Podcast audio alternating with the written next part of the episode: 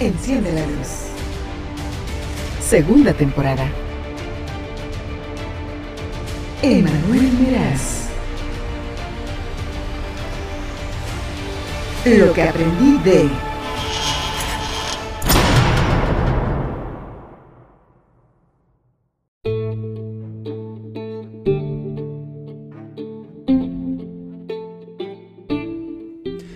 sigues en redes sociales sabrás que mi deporte favorito es el fútbol y en el episodio de hoy, número que sigue del 4 de Enciende la Luz, te voy a hablar de este deporte y de los aprendizajes que ha dejado para mi vida. No te voy a tratar de convencer de que te guste el fútbol si no te gusta. Lo único que voy a hacer es platicarte qué es lo que he aprendido y que he puesto en práctica para mi vida de este deporte, del deporte más grandioso del mundo. Mi nombre es Emanuel Meraz y te doy la más cordial bienvenida a este episodio de Enciende la Luz, segunda temporada. Lo que aprendí del deporte más hermoso del mundo, el fútbol. Bienvenido, bienvenida, esto es Enciende la Luz.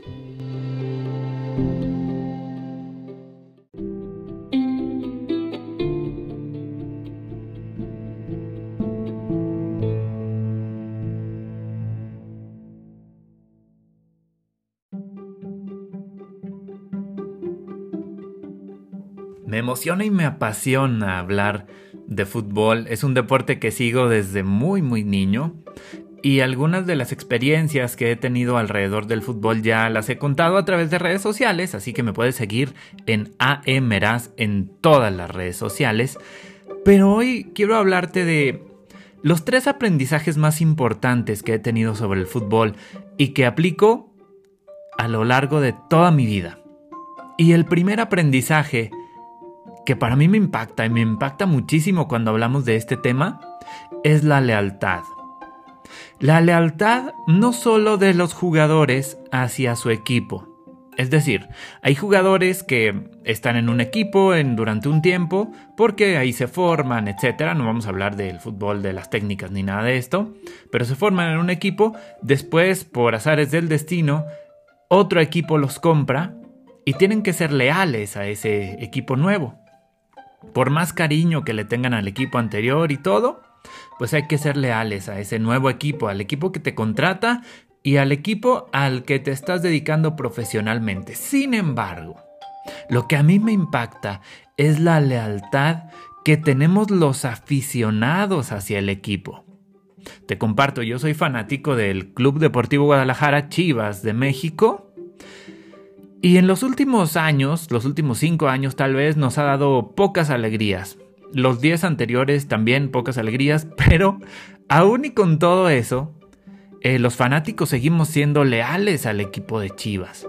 ¿Qué quiere decir esto? Que tomamos una decisión, nos comprometemos a seguir a ese equipo y no importa lo que pase, y lo compartía hace días en redes sociales, no importa si hemos tenido fracasos, si hemos tenido derrotas, si hemos sufrido humillaciones, vergüenzas, lo más importante es que nos quedamos con los triunfos.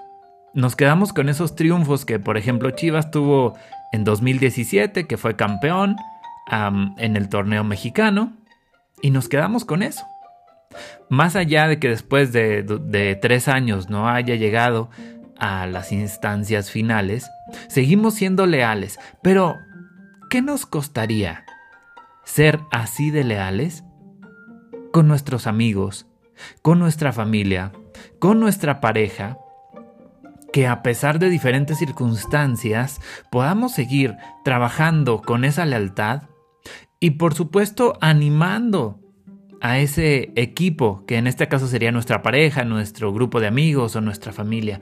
Podemos seguir animándolos con esa lealtad. Pero ¿qué pasa? A las primeras de cambio, y eso se ha dado últimamente, ahorita te voy a explicar mi teoría, pero se ha dado últimamente que nos pasa algo negativo y decidimos decir adiós. Y creo que se debe, aquí va mi teoría, a que tenemos una cultura de lo inmediato, es decir, antes en los 30, en los 40, nuestros abuelos o bisabuelos se mandaban cartas. Yo no sé si te han contado, pero ellos se mandaban cartas. Entonces se tardaba un mes en llegarle una carta y para el mes ya se había ido el olor a perfume que le había echado la abuela a la carta del abuelo para que la recordara. Sin embargo, seguían teniendo ese, esa pasión por comunicarse. Y ahora pasa totalmente lo contrario. Ahora lo que pasa es que después de tres segundos de enviar un mensaje, queremos una respuesta ya. Y desafortunadamente, esto de la cultura de lo inmediato hace que vayamos perdiendo esa lealtad, esa capacidad para soportar obstáculos, pero venciéndolos.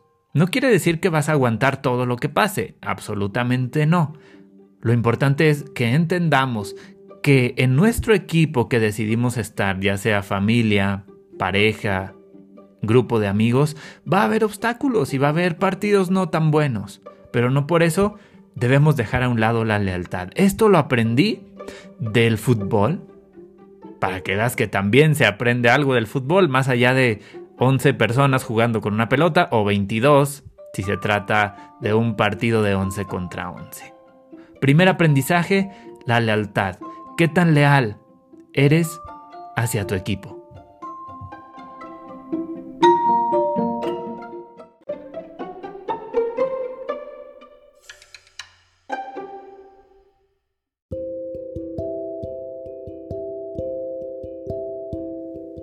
Segundo aprendizaje que tuve del fútbol, y creo que esto nos cuesta mucho trabajo entenderlo en el día a día, sin embargo, lo vemos en el fútbol y nos parece algo completamente normal. ¿De qué estoy hablando? De que nada es para siempre. Hay equipos en el fútbol que son equipos de época, equipos que duran 3, 4, 5 años ganando a nivel de torneos locales, a nivel de torneos internacionales. Sin embargo, en algún momento esa racha positiva va a terminar desapareciendo. Equipos eh, como Barcelona, por ejemplo, que fue un equipo de época en España, o el Real Madrid, que fue el ganador tres veces seguidas, tres años seguidos de la Copa Europea, que es algo que nunca se había visto, o equipos en México, por ejemplo, Chivas fue eh, llamado el campeonísimo en los años 60, Cruz Azul en los 70, en fin, eso se termina. Y cuando entendemos que una situación positiva se va a terminar, al igual que una situación negativa en algún momento se va a terminar, la vida se nos hace muchísimo más sencilla. Porque entonces no nos aferramos, sino que disfrutamos del momento, disfrutamos de las victorias del momento, aprendemos de las derrotas del momento. Hay una historia que seguro recordarás que habla de un rey que tenía eh, varios súbditos y a ellos les pidió una frase que les sirviera en los momentos más importantes de su vida. Una frase que pudiera poner debajo de un anillo. Y uno de los sabios le pidió prestado ese objeto, le colocó esa frase en la parte interior del anillo, se lo volvió a entregar al rey y le dijo, úselo solamente en momentos de gran necesidad.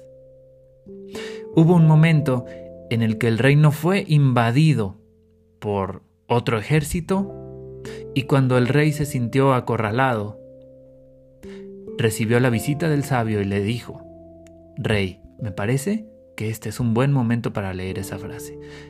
El rey se quitó el anillo, leyó la frase y todo absolutamente se empezó a poner en paz.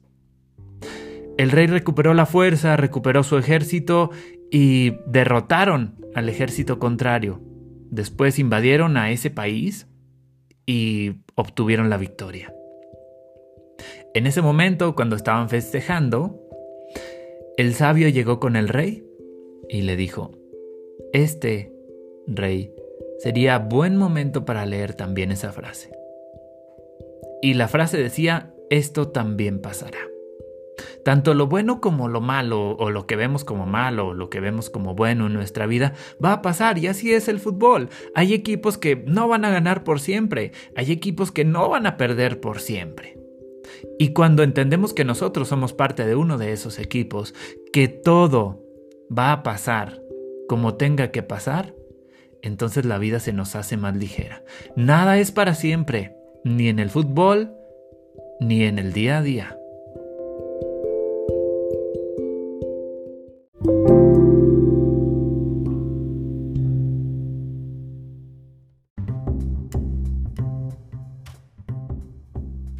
Pudiéramos hablar de táctica, de práctica, de entrenamientos, pudiéramos hablar de estrategia, de trabajo en equipo, de mil cosas que mm, podrían ser el tercer aprendizaje que tuve del fútbol. Sin embargo, quise hablar de algo que para muchos es muy complicado entender. Y que si lo entendiéramos para nuestro día a día, para nuestra vida, todo se nos haría muchísimo más fácil. Ya hablamos de que nada es para siempre y ya hablamos de la lealtad, pero una de las cosas más complicadas de entender en el mundo del fútbol es que no gana el que juega mejor. Uf, complicado entender este punto. ¿Por qué? Porque hemos visto equipos de fútbol que juegan hermoso, que hacen grandes jugadas, que tiran pega en el poste, que el arquero del equipo contrario va sacando muchos, muchos tiros que iban a gol. Y finalmente ese equipo que jugó tan bien, que dieron tantos pases, que hicieron tantas jugadas de fantasía, terminó perdiendo. Y el equipo que menos arriesgó, el equipo que más eh, tuvo sus precauciones, el equipo que jugó a, a cometer menos errores, terminó ganando. Y no sé si te ha pasado en la vida, pero hemos visto y estado alrededor de personas que dices, es que ni se esforzó, es que ni siquiera hizo la lucha por tener un buen resultado y lo obtuvo. Es que porque si hacen las cosas negativas les va bien pues tenemos que entender que en la vida, como en el fútbol, no gana el que mejor juega, gana el que más goles mete. Y por supuesto, mientras juguemos mejor, mientras tengamos más pases, más acompañamiento, más energía, mientras disfrutemos más del juego, la probabilidad de tener un resultado positivo va a ser mayor. Sin embargo, no está garantizado.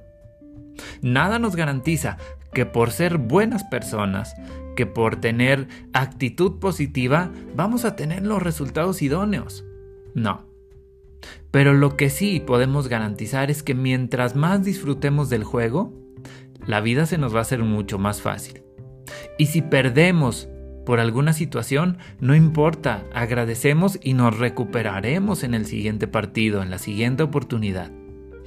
Y si ganamos, lo agradecemos y lo celebramos. Y así es la vida. Pero eso es fácil de entender cuando yo soy el que está en juego, cuando estamos hablando de nosotros. Pero ¿qué pasa cuando vemos la vida del otro y decimos, es que, ¿por qué le pasa esto a él? ¿Por qué le va bien si hace las cosas mal? No es cuestión de nosotros el equipo de enfrente. Como en el fútbol, no es cuestión de nosotros el equipo contrario. Y tal vez no sean contrarios, esas personas que de las que estamos hablando, pero sí son ajenas a nosotros. Hay que enfocarnos entonces en nuestro propio juego, en nuestras capacidades, en nuestras habilidades, en lo que tenemos como fortalezas para que en la vida nos vaya bien, pero teniendo siempre en cuenta y siendo conscientes de que no gana el que mejor juega, sino el que mete más goles. Y yo creo que el que disfruta más del partido, pues, qué mejor. No se trata de jugar ni el fútbol ni la vida estresados. Para mí se trata de disfrutar. Y mientras más disfrutemos, como te lo dije anteriormente, más posibilidades tendremos de recibir un resultado positivo. Entonces, dedícate a jugar. Y deja, como decía en la película eh, Venciendo a los Gigantes, Deja en las manos del creador los resultados. Deja en las manos del creador los marcadores. Tú dedícate a disfrutar de la vida, del partido, hasta que llegue el momento del silbatazo final.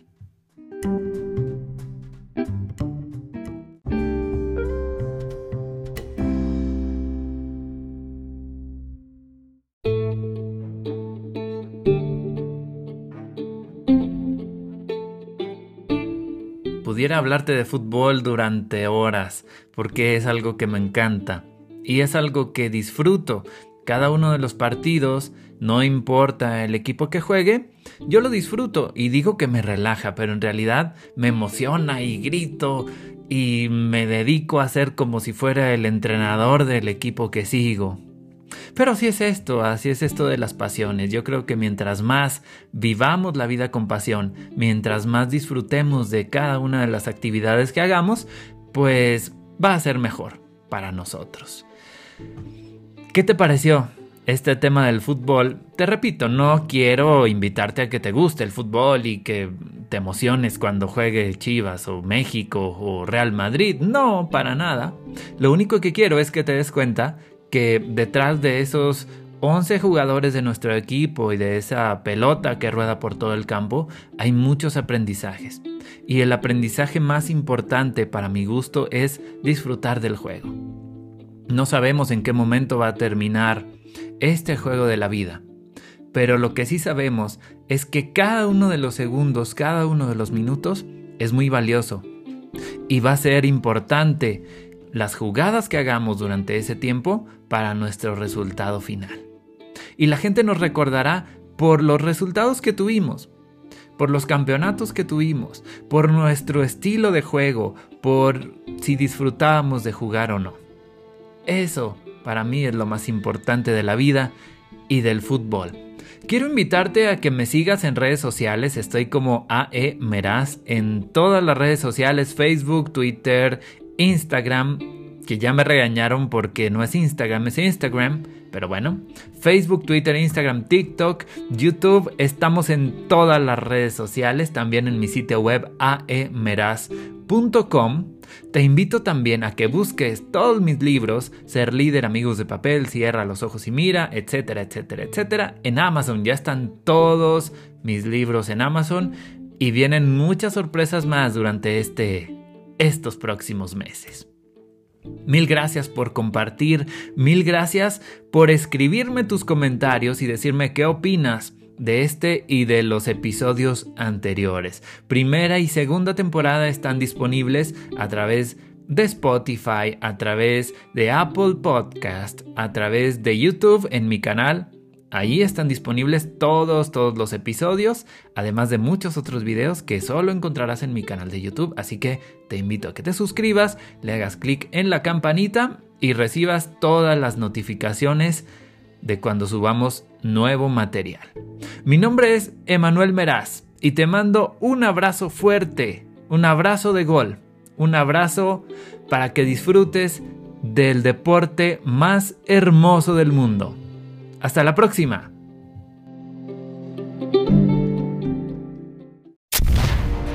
Enciende la luz.